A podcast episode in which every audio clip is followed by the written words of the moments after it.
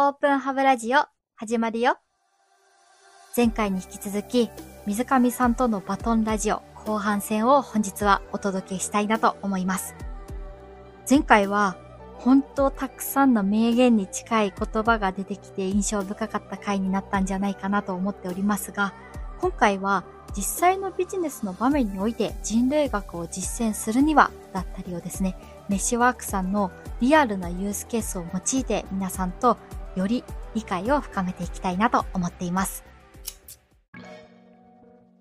いやまさにそうだなと思いました。で実際オープンハブもですねやっぱりこう個人の思いだけどもそれがこう企業の中でぶつけられたらベストだと思うんですよ、うん、主体性を持ってとか自分の考えを少しでもプラスしてただそれがなかなかできないよっていう方が、まあ、思いとして持っているんであればこの実際オープンハブの場に来てもらって、まあ、ぶつけてもらって、競争ビジネスをっていうことをしてはいるんですが、うん、やっぱり難しいところもありまして、うん、会社の中での子がいくらそういう思いを持っててもですね競争ビジネスってなると会社対会社対会社みたいな、うん、こうみんなでやるっていうところがこう理解として難しいっていうところは変わっていくもんなんですかね。そうですね。そこは私たちもまだ試行錯誤中というか、どうなるかなっていうところではあるんですけれども1年間ぐらい伴走させていただいている会社さんでは、最初あの研修をし始めて3ヶ月ぐらいですかね、研修をした後に、まあ、これはやっぱり組織的な課題だっていうふうにクライアントさんの中で気づかれて、組織の中に何かこういう人類学的な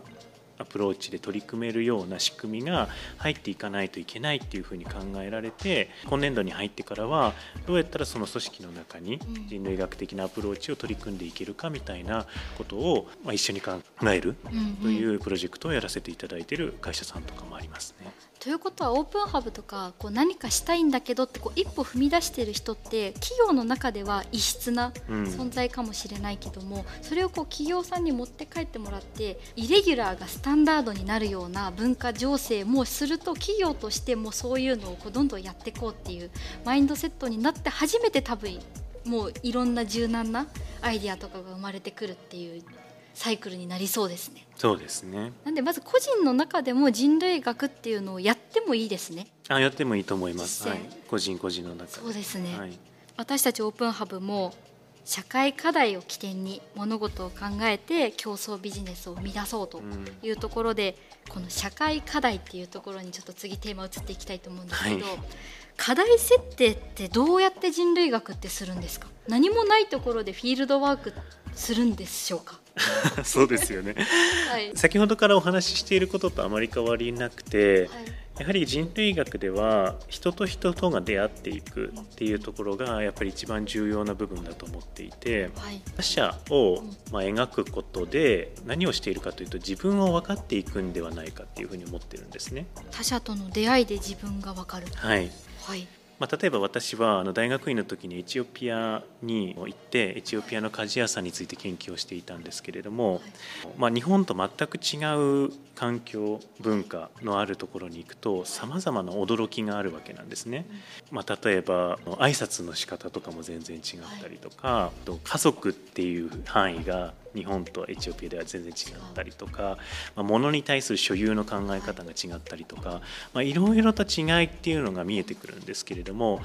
それによって分かるのは彼らが私たちから違うっていうことも一つ分かるんですけれども彼らの中での普通を目の当たりにすることであ私たちってこういうことを普通だって思ってたんだっていうのを、まあ、自分の普通と違うっていうこのミシン目境目を感じるってことです、ね、そうなんですそうなんです。だからそのそれは他者に出会わないとわからないですよね、はい、自分たちと似たような人と毎日出会っていては自分の境界線っていうのはわからない、はい、けれども自分たちと根本的に全然違う他者と出会うと、はい、あ自分たちってこういう輪郭を持っていたんだとか自分たちってこういうことを大事だと思っていたんだっていうことが分かっていく、はい、まあ、ある種人類学ってそういったものを分かっていく学問なのかなっていうふうに思ってるんですね。なんか自分っていう輪郭がこう他者を知ることでこうしっかり鮮明になっていくみたいなイメージですか？そうですそうです。まさにそうなんです。ですのでその最初の起点っていうところも、はい、その自分が何に違和感を感じるのかだったりとか、はい自分が他者とちこういうところが違うんだっていうふうにはいどの時に感じたのかみたいなことを深掘りしていくっていうことをやることなが多いのかなと思います。例えばあのあるスポーツ用品メーカーの方の、はいまあ検証した時の話があるんですけれども、そこでは私たちは一番このスポーツ用品を使っていなさそうな人に会ってインタビューしてきてくださいっていうお題を出したんですね。絶対しないですよね。自分たちからしたら。そう。どう使ってもらえるかとかですもんね。そう。そうするとでも皆さん考えることはすごく得意な方なので出てきたのは例えば、まあ、自分のおばあちゃんはい。だったりとか、はい。あの小さい子供とかっていうところで、まあ、おっしゃってで実際そういう人たちに会いに行くと、意外と使ってたりするんですね。あすごい。使ってないだろうっていうもう仮説が違うってことがわかる。そうなんですそうです。あの量販店で特売をしてたから買ったみたいなスポーツシューズとかを履きやすいからっていうのに使ってたりするんです。なるほど。だからそのスポーツ用品の方々はす速く走ることとかトレーニングすることに特化した人が自分たちのまあメインのお客さんだと思ってたけどでもそうではないところにも自分たちのお客さんって実はいてほど。そうやっはいてすることによって自分たちの価値っていうのが違うところにも波及していたんだっていうのを気づくっていうことがあったんですけれども、まあ、そういった形で自分とはまあかけ離れているっていうふうに思うような人たちと能動的に出会っていくことによって自分たちのまあやるべきこととか、社会的な意義みたいなのが見えてくるっていうのはあるんじゃないかなと思います。どんだけこう自分のレンズが汚れていたかっていうのをこう気づいて一旦今拭いたんですよ。でも多分これって拭いてまた汚れるっていうところの拭き直しって多分なかなかしないなと思ってて。なので、まあ、本当にこう水上さんのような人類学の視点に立ったもう言葉助言アドバイスができるような方と一緒に伴走するっていうのがやっぱ一緒にやる意味はありありますね。そうです必要でしたはい、本当にありがとうございますまあそ。こが多分メッシュワークさんのいろんなあの企業さんとやり取りされてる中でも必要とされてるんだなというところは自分事としてもちょっと感じましたあありがとうございます。どうビジネスとこう関わっていきたいかみたいな、まあ、今後のビジョンみたいなものもですねあのお伺いできたらなと思うんですけど。私たちはまだ本当にえー起業してすぐの企業ですのでさまざまな方と協業していきたいなっていうのがまず一つありますね。はい今のところのお客様っていうのは結構その UXUI だったり、まあ、シンクタンクうん。であったりとか、比較的まあなんて言うんでしょう普段から考えることを仕事にされている方が多いんですけれども人類学っていう考え方っていうのは結構そのまあ普段見見えなくなってしまっている方々をいかに拾い上げるかみたいなことを、まあ、試行錯誤してきた学問でもあるので、はい。かなり公益性の高い仕事とかにはフィットするんではないかなっていう目論みがあるので、まあ、そういったまあ公益性の高いことだったり、まあ、社会の長期的な発展みたいなことを考えていらっしゃる企業さんとはご一緒したいなっていうふうには思ってますね。はい、とはいえやっぱりまだまだ勉強を深めたいなっていう方向けにおすすめの本も水上さんかはい。らご案内いただければなと思うんですが、一つはそのアンソロビジョンって先ほど出した本なんですけども、はい。もう一つはあの地道に取り組むイノベーション。地道になんかいいいいですね。という本がちょっと手前味噌なんですけれども弊社の比嘉がああのはい。書いている共著で書いている本がありまして、まあ、そちらにはまあ具体的にその人類学者を入れ込んだプロジェクトがあ。まあどのように進んでいったのか。あそれすごくイメージ湧きやすいかもしれないですね。そうですね。あのそれを実例を含んで、まあはい、具体的な比嘉とあのイノベーションエージェンシーの方のメールなどが引用されたりして本当にこう中身開けましたみたいな。結構生々しく書かれている はい。ので、そちらの本をお読みいただけるといいかなと。思います。はいあありがとうございます。アンソロビジョン私も読みましたが、もうここでの印象的なのはこう虫の目で世界を見る。そして鳥の目で集めた情報をこう組み合わせるっていったところで、まあ、よく聞く言葉でありつつも読み進めていったりとか特に水上さんの話を聞いてすごく腑に落ちてった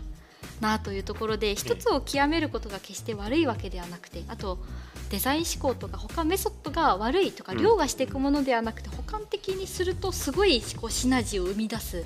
ベースとなるような考えなんだなっていうことが思ったのでまずは自分を考えるってことからもちょっとステップとしてやれることからやろうかなと思いました。あありがとうございます。そうですね。あの本当に私たちも人類学的なアプローチが万能だというつもりは全くなくて、はい、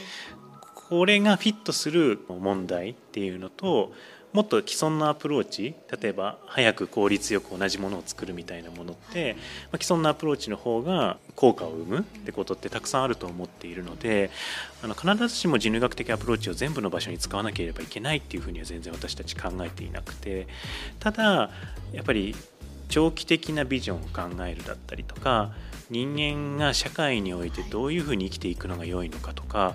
会社がま社会的な意義とかを考えた時にどうあればいいのかみたいなことをま考えたりとかそういった時にはやっぱり人類学的なアプローチっていうのが役に立つんじゃないかなっていうふうに思ってます。なんか本当に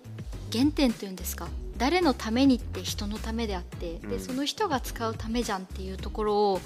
見えてるようで見えてなかったなっていう本当に多分すごく大事な考えが人類学の中には入ってるんだというところで改めてこう立ち戻る学問だなと思ってちょっと私も惹かれて出しまして水上さんからご紹介いただいた本以外もちょっと読んだりとかもしてるので、まあ、本当にこう興味の幅は広げるべきだなと思いました。でそういったところがですねこのバトンラジオを通じてなんで人類学って思ったところがですね 多分聞いてる中で、うん、ああなるほど。自分に近い学問じゃんって思ってもらってビジネスの場面でも使えるっていうところを感じ取ってもらえればなと思います、はい、そして重要なのが水上さんがそもそも人類学ってところだけをやってたわけじゃなくて一般企業さんにもいらっしゃった、そうですね、はい、そこからこの人類学が重要だって思ったこのプロセスがなんか裏付けられてると言いますか。うん。多分そういう視点もあられたんですよ。前職は私 UX コンサルティングの会社にいたんですけれども、はい、あのコンサルティングっていう枠ですと、はい、先ほどやっぱりその福島さんがおっしゃってたような3ヶ月でどれだけスマートな会を顧客に提示するのかっていうのが市場命題になっていることが多くてただそれだけでは解決しきれないことが本当はお客さんの中にたくさんあるのにそこにうまく支援できていないなっていうもどかしさがずっとあったんですね。でもっと多分長期的なプロジェクトを作ったりとかもっと最初の問いの設定みたいなものを本質的なものにできたら解決できる問題とかたくさんあるなっていうふうに、まあ、コンサルティング時代考えてて。いて、でそうするにはやっぱりその入り口の部分というか案件形成の部分から変えていかなければいけないなっていうふうに思ったので、まあ、今回起業したという形になりますね。なるほど本当にこう私たち企業人が悩むようなポイントも水上さんとしては自分事として経験されていたからこそってことでサポートもいただけるわけですよね。そうですねはいそういうふうにしていきたいと思います。いやありがとうございます。いや本当に刺激的なラジオをありがとうございました。こそありがとうございます。聞いてる人皆さんもあこのラジオを経て人類学ってものをこうちゃんと考えるようなきっかけにもなったんじゃないかなと思って、まあ、バトンラジオ改めてなんか偶発的な出会いってあるなと思って、私自身もいっぱい学びを得ました。ありがとうございます。ありがとうございます。実際ラジオどうでしたでしょうか？急なお声掛けではありましたが。あのそうですね。最初ちょっとやっぱ緊張してたんですけれども、はい、あのだんだんあの話すうちに肩の力が抜けてきてはい良かったです。ぶっちゃけて人類学ってあの綺麗事じゃないですか？とか切り込んでしまいましたけどそれでも失敗してきたじゃんの言葉にやられました。やっぱり変革っていうところは重要でつどつどアップデートっていうところと自分の思ってることだけが正しいわけじゃないっていうのを水上さんから気づかされました。ありがとうございました、はい、ありがとうございます。はい本日もお聞きくださりありがとうございます。これからも皆さんと一緒に人類学的視点を入れながらワクワクする未来に向かっていきましょう。本日もありがとうございました。水上さんありがとうございました。ありがとうございます